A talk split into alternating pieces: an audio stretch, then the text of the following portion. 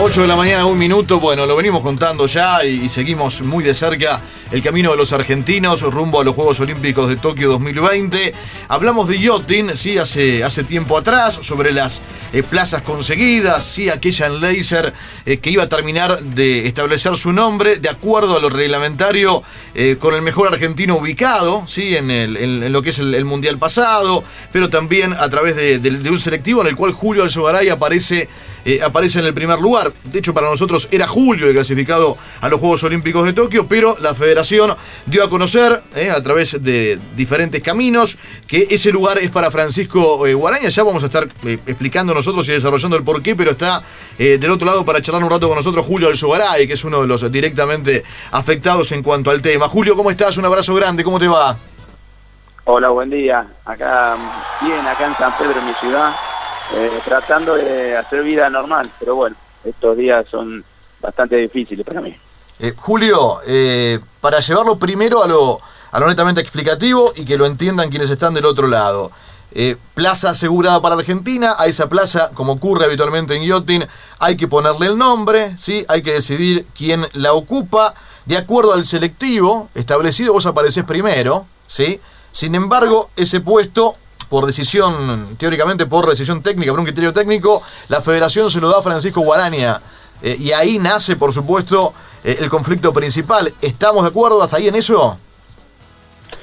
Sí, correcto. Digamos, nosotros hacemos siempre selectivo, digamos. Eh, siempre se manda al representante argentino por selectivo. yo he participado, con esta es mi sexta participación en un selectivo olímpico. Las dos primeras la perdí, digamos, el 2000, 2004 la perdí frente a Diego Romero. Eh, empecé a ganar mi plaza, digamos, dignamente a los 28 años eh, para Beijing. Participé de tres Olímpicos, donde terminé diploma en Beijing, 11 en Londres y décimo en Río. Y en esta oportunidad, bueno, mi campaña olímpico, olímpica había empezado en el 2018, yendo al Campeonato Mundial de Oro. Eh, donde se repartían las primeras plazas olímpicas, digamos, las más difíciles de conseguir. Yo ahí eh, estuve a un punto de clasificar las plazas, que solo repartían 14 plazas, eh, estuvo muy cerquita. Yo me acuerdo que mi hijo había nacido y yo me fui a los 20 días a correr la plaza porque necesitábamos la plaza para el país.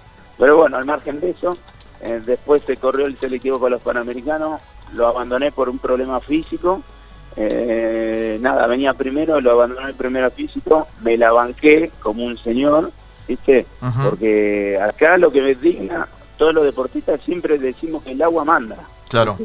Pero bueno, seguimos, clasificó la plaza Francisco Guadaña, muy bien hecho, eh, la verdad es que corrió un mundial espectacular en Japón el año pasado, eh, clasificó la plaza muy bien, y bueno, ahí, ahí en más, la Argentina ya tenía la plaza olímpica.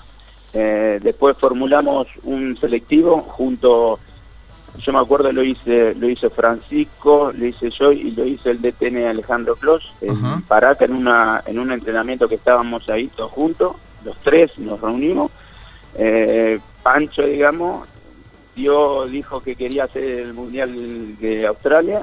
Bueno, todos dijimos que sí, que sí, que sí. Eh, así que quedó Semana de Buenos Aires, argentino y, el Mundial de Australia. Semana Buenos Aires yo gané, eh, argentino yo quedé tercero empatado con el segundo, había ganado Francisco Rena. Eh, en esos dos parciales venía Francisco Rena primero, yo tres puntos, y el resto mucho más atrás, más abajo, ¿viste? Entonces, Julio. Ah, déjame un poquito más. Eh, entonces la, la federación mandó pago a Francisco Rena como primer representante, digamos, tomó la clasificación, eh, tomó la clasificación en cuenta y de ahí fuimos al Mundial de Australia. Al Mundial de Australia yo quedé primer argentino, eh, Francisco Guadaña 30 puntos atrás mío, que es un montonazo para, para la vela. Rena quedó un poco más atrás. Y bueno, y, así quedó la clasificación. Yo cuando terminé el Mundial no tenía ningún tipo de duda que era yo el representante por la magnitud de puntos que había sacado, por la diferencia de nivel que habíamos presentado en los tres campeonatos selectivos. Y, bueno, y por eso lo sacó todo el mundo, lo sacó el Secretaría de Deportes, lo sacó el Comité Olímpico, lo sacaron todos un montón de medios nacionales, nadie nadie dudaba. Y de ahí, como decís vos, eh, cuando llegó la resolución que la federación siempre tiene que avalar todo eso, dijo otra cosa. Y ahí se armó el conflicto. Eh, yo tengo aquí lo que es la clasificación del selectivo y, estás primero y de hecho segundo está Francisco Ren y tercero viene Pancho Guaraña. Esto obviamente no, no, no va a un punto crítico sobre Guaraña, sino a entender un poco la, cuestión. Eh, según la federación, eh, se basan en una cláusula en la cual sin ningún, si ningún argentino queda entre los primeros 15 del Mundial, la federación por criterio técnico puede elegir a su representante. Es como que el selectivo no tiene validez, o sea... Claro, pero teniendo en cuenta esta línea, esta línea eh, ¿A vos te lo explicaron de esta manera o no? ¿Es así? Bueno, el selectivo fue impuesto por la federación sin nosotros no tuvimos derecho ni nos reunió ni, ni nada, no nos impuso eh, 20 días antes de empezar el selectivo y no la verdad no tuvimos tiempo de, de, descargo, digamos. Y después cuando empieza el selectivo ya no se puede modificar eso. Claro. Em, está medio en una letra chica, no está en una parte que formal de puntaje y requisito. Eh, en medio, en medio, digamos, eh, subjetivo esa parte. Después, ponele, ok, pasamos esa parte, me, le, se la dan ok, eh, que tiene la potestad. Después el mejor, el mejor que tiene futuro para Tokio 2020, dice los resultados, soy yo, digamos. ¿Por qué eligen a un tercero y no eligen al mejor que tiene futuro para Tokio 2020. Eh, ahí me discriminaron por mi edad, digamos. Yo no, no entiendo que no entiendo la resolución de ni de los 16 consejeros, ni todo el plantel técnico de la federación, ni los seis que firmaron ahí digitalmente la, la resolución. La verdad, eh, me siento muy agraviado a mi, a mi imagen, porque yo no digamos, no tengo una, una carrera, no, no me no me levanté la semana pasada y dije, bueno, voy a correr selectivo. No, este, este sería, de hecho, tu cuarto Juego Olímpico, Julio, ¿no? ¿Tenés 39 años, Julio, vos? Tengo 39, 39 años y tres Juegos Olímpicos, tres Juegos Panamericanos, medalla, diploma, medalla panamericana, eh, subcampeón mundial, dos veces cuarto, una vez décimo, una vez once, muchos campeonatos mundiales, campeón mundial de Optimi. La verdad que me podrían haber sacado por la puerta grande y me tiraron al tacho de basura. Julio, Julio, tengo una consulta. Vos antes de, mm, de, disputar el mundial, ¿sabías que si no alcanzabas determinado lugar, el selectivo no tenía validez? Nunca me lo imaginé. Eh, ni nunca nos reunieron, ni nunca nos dijeron. Eh, la verdad que no, no tuvimos información. Y como te decía recién, como tomaron la clasificación para, para, para mandar al representante argentino con el apoyo, digamos, porque apoyo no hay para todos, nunca hay para todos, ¿viste?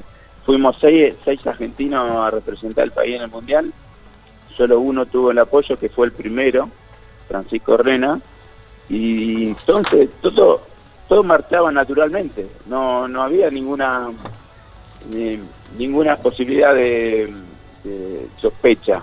Pero bueno, eh, esta gente es así de soberbia. ¿Qué, explicación te dieron, Julio? ¿Pudiste llegar a hablar con ellos? ¿Te dieron alguna explicación formal? No, nunca. Es más, yo me traté de comunicar y me siempre nunca me dijeron nada que había habían resuelto estas cosas. La verdad que yo me me, me comuniqué con el DTN Alejandro Clos y nunca me nunca me, dijo que habían resuelto esas cosas. Me comuniqué con Velasco el mismo miércoles y esto ya estaba resuelto el lunes. Eh, digamos, siempre me escondieron las cosas. No estoy para que me escondan las cosas. Tengo 39 años, más de 20 años de carrera y la verdad que esto me es un agravio muy fuerte contra mi persona y contra mi imagen. Julio, dos preguntas. Una, si se puede apelar esta decisión, si hay alguna esperanza, y la otra es cómo sigue tu vida después de esta decisión y de esto que está pasando. Bueno, eh, mi vida todavía no sigue normal, no es normal todavía. Pero apelamos a la decisión, Eh, es como hicimos una protesta de reparación porque, bueno, para mí eh, la decisión que tomó la federación, que es organizadora del selectivo, eh, se confundió en la decisión. Entonces, como deportista de un selectivo, de un campeonato selectivo, uno puede, si, si, si está... si, si está perjudicado puede pedir un pedido de reparación. Bien. Entonces estamos por la vía administrativa, después se va a armar un, tribunal de apelaciones y, bueno, me tengo que defender, digamos, voy a ver cara a cara todos ellos en el tribunal de apelación.